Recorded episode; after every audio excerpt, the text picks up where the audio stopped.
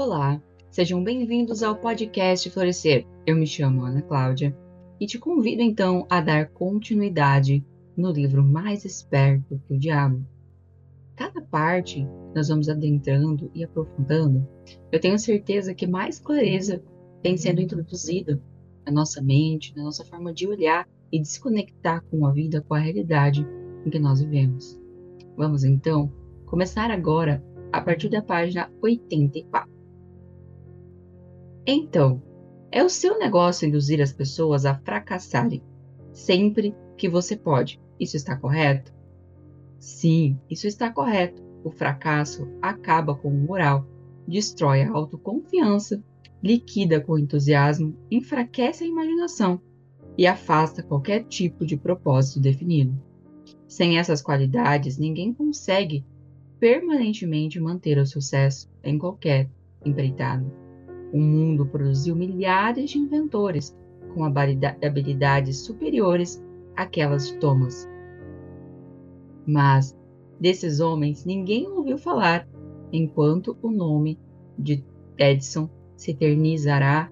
Isso porque Edison converteu o fracasso em trampolim para alcançar grandes resultados, enquanto os outros utilizam o fracasso como álibi para não produzir resultados.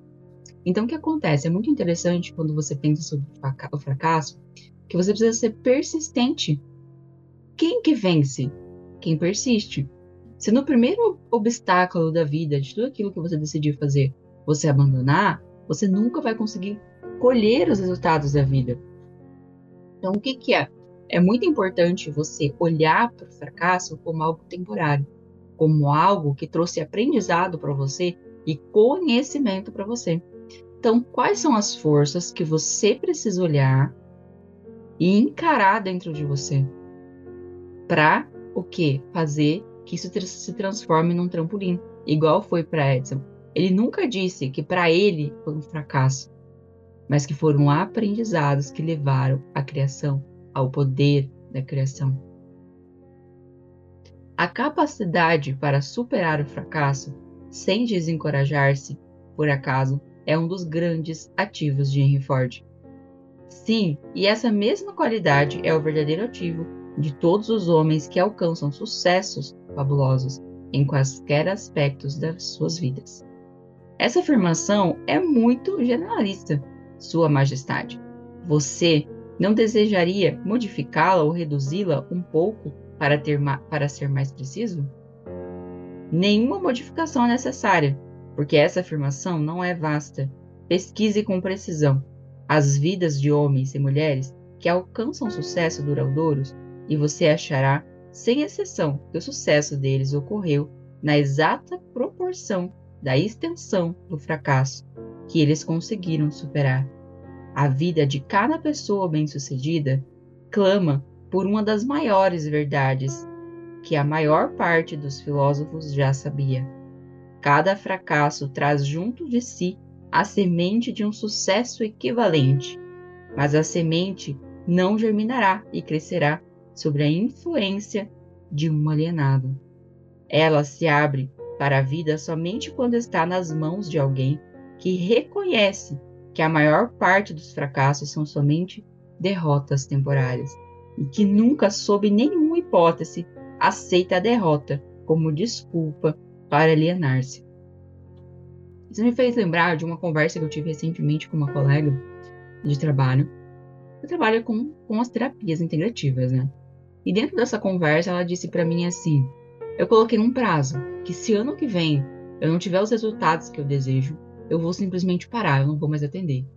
E ela me perguntou se eu havia colocado prazo também, para então parar e seguir outra área. E eu falei que não, e ela ficou, ah, como assim? Mas e se você não tiver os resultados que você almeja? E eu comecei a me perguntar dentro de mim, dentro do meu coração, se existe a possibilidade de eu desistir. E eu cheguei à conclusão que não. Que eu encontrei algo que realmente eu amo, que realmente traz clareza, que por mais que muitas vezes eu me desconstrua, que muitas vezes eu me quebre em mil pedacinhos, eu me recupero. E quando eu realizo um atendimento, quando eu consigo de alguma forma ter uma palavra certa para alguém que precisa, Isso eleva o meu ser. Eu me alegro de uma forma que eu não sei nem explicar.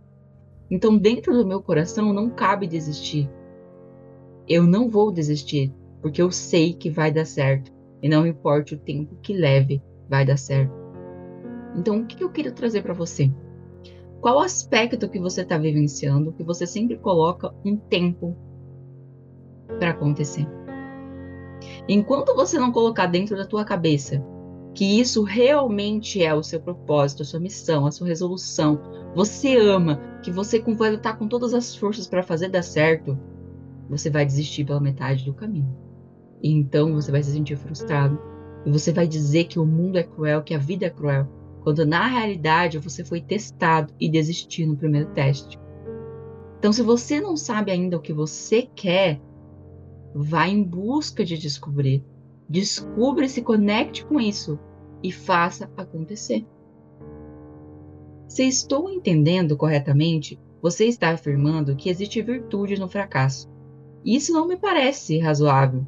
Por que você tenta induzir as pessoas a fracassarem se há virtude no fracasso? Não há inconsistência nas minhas afirmações. O que parece ser inconsistência, na verdade, é a sua falta de entendimento. O fracasso é uma virtude somente quando ele não leva a pessoa a desistir de tentar e começar a alienar-se. Induzo tantas pessoas quantos, quantas eu posso a fracassarem, e tantas vezes quantas posso, pela simples razão de que raramente um de cada dez mil permanecerá tentando, após cair duas ou três vezes. Não estou preocupado com os poucos que convertem os fracassos em alavancas para o sucesso, porque de qualquer forma eles pertencem à minha oposição. Eles são não alienados e por isso estão fora do meu alcance. A sua explicação clareia o assunto. Agora vá em frente e me conte algum dos seus outros truques através dos quais você induz as pessoas a alienar-se. Outros meus, dos meus mais efetivos truques é conhecido para você como propaganda. Esse é um instrumento de maior valor para mim, ao fazer com que as pessoas matem umas às outras sob o disfarce da guerra. A esperteza desse truque consiste basicamente pela sutileza com a qual eu a uso. Misturo propaganda com notícias do mundo. Ensino isso em meu em escolas públicas ou privadas. Vejo que a propaganda sempre acha o caminho no púlpito. Coloco cor nos filmes animados com ela. Faço com que ela entre em cada casa onde tenha um rádio ligado. Faço com que ela esteja nos quadros negros, jornais e propagandas. De rádio, eu espalho em todos os lugares onde as pessoas trabalham e fazem negócios. Uso a propaganda para encher as salas dos tribunais, das varas de família, principalmente quando se trata de divórcio. Também faço com que a propaganda sirva para destruir negócios e a indústria. Na verdade, a propaganda é o meu principal instrumento para iniciar as corridas aos bancos. Meus propagandistas cobrem o mundo de forma tão eficaz e tão completa que consigo iniciar epidemias de doenças, incitar os líderes para a guerra ou fazer com que os negócios entrem em pânico, sem ninguém saber o porquê nem onde começou. Então, o que vem aparecendo muito hoje, né? A gente começar a despertar para as mídias, a gente começar a despertar para as influências que estão acontecendo o tempo todo à nossa volta. Será que realmente a gente deve acreditar em tudo que aparece na TV, que aparece no jornal? Será que você precisa assistir sempre aquelas notícias ruins e pesadas? Será que você não pode substituir isso por coisas positivas, por um estudo, por um aprendizado, por uma oração, por uma leitura da Bíblia, por uma conversa com a sua família? Então, o que você vem assistindo, o que você vem colhendo como verdade que vai atrapalhando o desenvolvimento da sua vida? que vai atrapalhando o seu desenvolvimento pessoal. Se você consegue fazer tudo que você diz conseguir fazer como propaganda, não é difícil de imaginar por que temos tantas guerras e crises econômicas. Dê-me uma descrição simples do que quer dizer com o termo propaganda. Apenas diga o que é e como ela trabalha. Desejo saber, particularmente, como você faz com que as pessoas se alienem através do uso desse instrumento diabólico.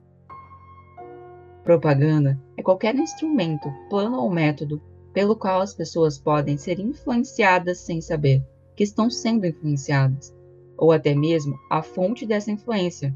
Propaganda é usada nos negócios com o principal objetivo de desencorajar a concorrência. Empregadores a usam para ganhar vantagem sobre os seus empregados. Os empregados retalham usando a propaganda para ganhar vantagem sobre os seus empregadores. Na verdade, ela é usada tão universalmente através de uma técnica tão bonita e delicada que, mesmo quando é detectada, ela parece inofensiva. Então, olha a manipulação que a gente vivencia o tempo todo. Isso acontece em tudo na realidade. Você pode ver a indústria da moda. Então, quantas coisas são manipuladas para que a pessoa acredite que ela precisa entrar dentro de um padrão, que ela vai investe tudo que ela tem para entrar dentro daquele padrão. Quantos objetos que você compra que não fazem sentido, mas pela divulgação você acha que, que vai fazer bem para você e você investe naquilo, depois se decepciona. Então, quantos brinquedos, né, que as crianças têm aquele interesse supremo de ter e você faz um esforço, compra para o seu filho e não faz nenhum sentido, mas foi influenciado. Eu suponho que alguns dos seus garotos neste exato momento, estão enganjados em preparar as mentes dos americanos para se alienarem, para aceitar alguma forma de ditadura. Conte-me como eles trabalham. Sim, milhões de meus garotos estão preparando os americanos para se tornarem hitlerizados. Meus melhores garotos estão trabalhando através da política e da organização dos trabalhadores. Nós temos a intenção de assumir o país por meio de eleições. Em vez de armas, os americanos são tão sensíveis que eles jamais aceitariam um choque de ver a sua forma de governo modificado com a ajuda de armas ou tanques de guerra.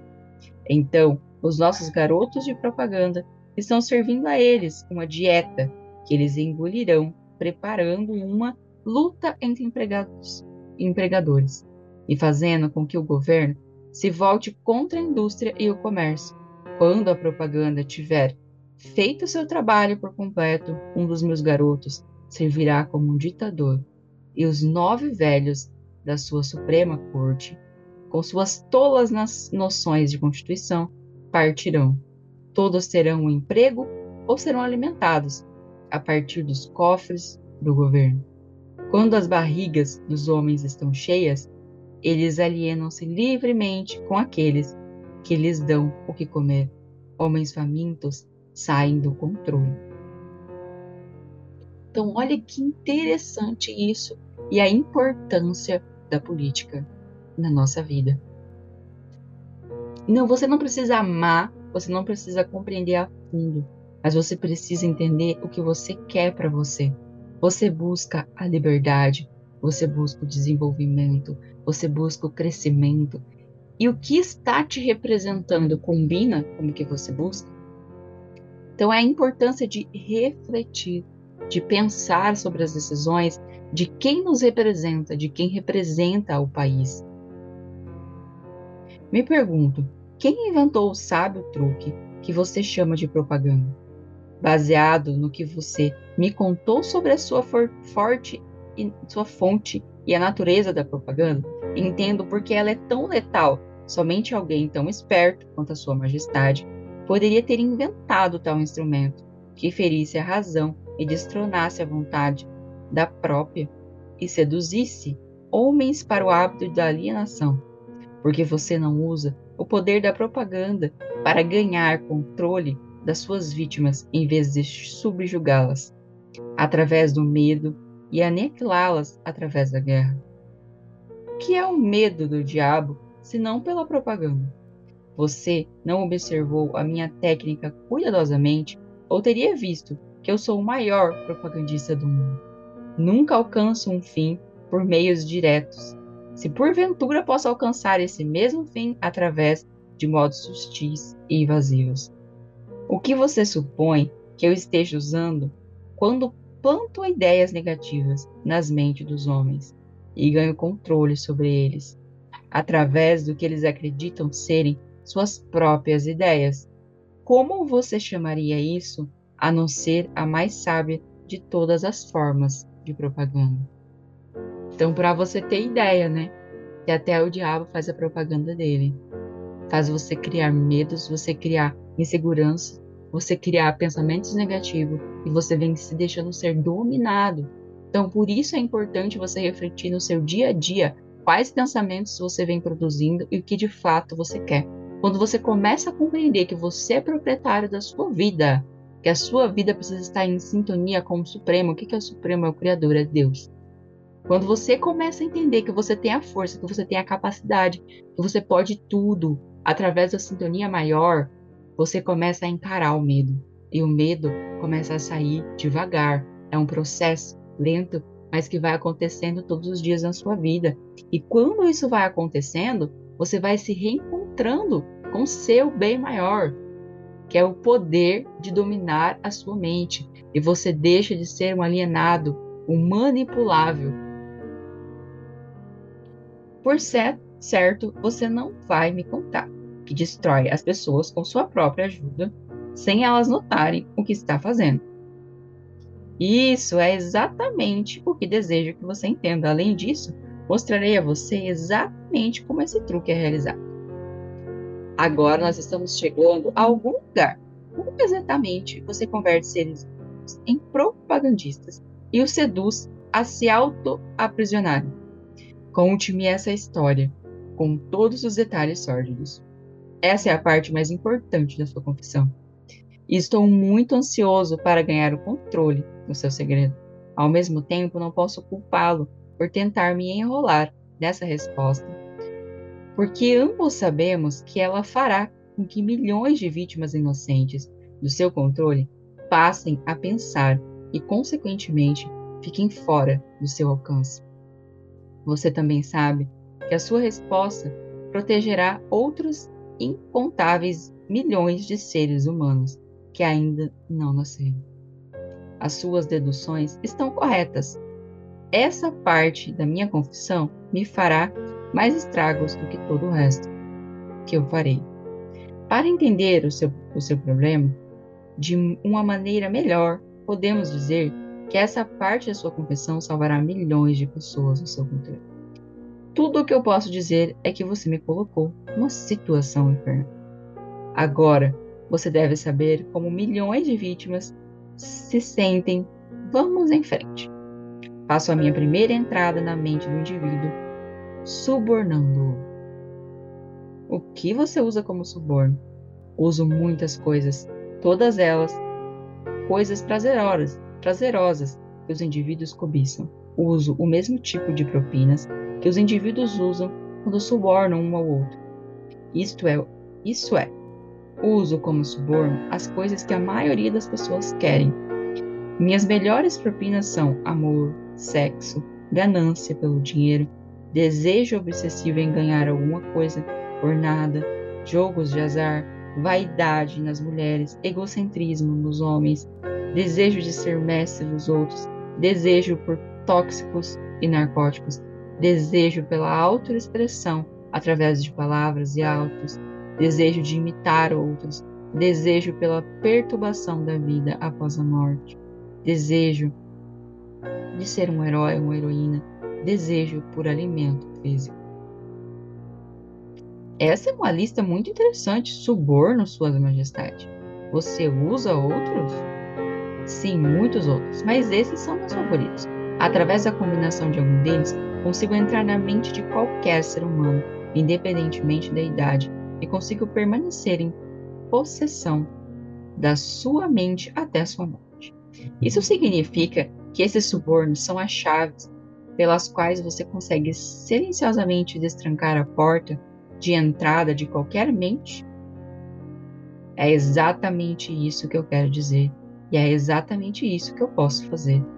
O que acontece quando você entra na mente de uma pessoa que ainda não está no hábito de alienação, mas pertence à classe dos 98% dos seres humanos que são alienados em potencial? Trabalho imediatamente para ocupar o máximo que eu conseguir da mente da pessoa. Se a maior fraqueza desse indivíduo é um desejo por dinheiro, começo a jogar moedas na frente dele. Claro, falando em sentido figurado, intensifico o seu desejo e induzo a perseguição do dinheiro com todas as suas forças. Então, quando ele chega perto do momento de abocanhar o dinheiro, eu simplesmente tiro da sua frente. Esse é um velho truque meu. Depois desse truque ter sido repetido algumas vezes, o pobre infeliz desiste e se entrega. Aí então eu tomo conta de um pouco mais de espaço da sua mente e acabo por preenchê-lo com o medo da pobreza. Esse é um dos melhores preenchedores de mente que eu tenho. Inclusive, agora falando sobre o dinheiro e sobre a, o medo de se sentir pobre, eu quero trazer um exercício para vocês fazerem, que é muito simples, mas traz uma clareza do que você vem trazendo em relação ao dinheiro. É um exercício que vamos chamar do que eu não quero. Você vai fazer uma lista, você vai colocar em cima dessa lista tudo que você não deseja, o que você não gostaria de sentir e como você se sente com o dinheiro. Então, todos os sentimentos que vêm para você, você vai anotando. Como você se sente quando não, não tem o dinheiro? Como você se sente com a sensação de não pertencer ao dinheiro? as sensações que você tem em relação ao dinheiro. Tudo que vir para você, você vai anotando. Você vai anotando tudo. Quando você termina essa lista e você vai ler, você se choca com as informações que estavam dentro da sua consciência e que você não percebia. Então você traz para a consciência a tua relação com o dinheiro. E quando você traz para a consciência, você está se dominando. Você está aprendendo a dominar os seus pensamentos porque você começa a ter clareza. Então você compreende que aquilo não faz mais sentido para você. Então olha como um exercício muito simples pode obter clareza para você. Então faça esse exercício, é muito simples. Escreva todos os seus sentimentos em relação ao dinheiro. E você vai entender qual o ponto que está atrapalhando o seu fluxo. E você vai começar então a tomada de consciência. Sim, admito que o seu método é muito inteligente, mas o que acontece se a vítima, por acaso, enganar você e conseguir pôr as suas mãos em um monte de dinheiro? Você não consegue preencher a sua mente com medo da pobreza, consegue? Não, não consigo. Ocupo espaço preenchendo a sua mente com alguma coisa que sirva ao meu objetivo. Da mesma maneira, se a minha vítima conseguir alcançar e for bem sucedida no seu desejo por dinheiro, muito dinheiro, começo a induzi-la com todas as coisas que ela pode comprar com dinheiro. Por exemplo, faço com que ela consuma alimentos altamente calóricos. Isso reduz a sua capacidade de pensamento, coloca o seu coração em risco e começa um caminho para alienação. Aí então, além disso, faço com que ela tenha indisposições estomacais e intestinais devido à grande quantidade de comida que ela está ingerindo. E isso também diminui a sua capacidade de pensamento, sem falar na pouca disposição para a vida. Então, olha que sério isso. Às, às vezes, as nossas criações foram trazendo que o dinheiro é ruim. Mas o dinheiro ele não é ruim. Mas é o que você faz e é como você utiliza e administra ele que pode diferenciar e é o que você se entrega. Então, olha só a necessidade de você começar a olhar para o seu corpo como um tempo e você reconhecer como um tempo, porque ele precisa ser cuidado em todos os aspectos. Então, os alimentos que nós ingerimos, a água que nós bebemos, tudo isso precisa ser cuidado, porque isso faz com que você cresça ou com que você desapareça. Então, o que eu quero trazer hoje para você? A reflexão do que você vem alimentando o seu corpo o que você vem alimentando o seu espírito e o que você vem se permitindo ser dominado pela vida, pelas circunstâncias do que é negativo e do que é feroz. Comece a tomar consciência da sua vida e você vai se tornar dono do seu caminho. Por hoje é só. Quero desejar um ótimo final de semana e agradecer a sua participação nesse podcast. E até semana que vem.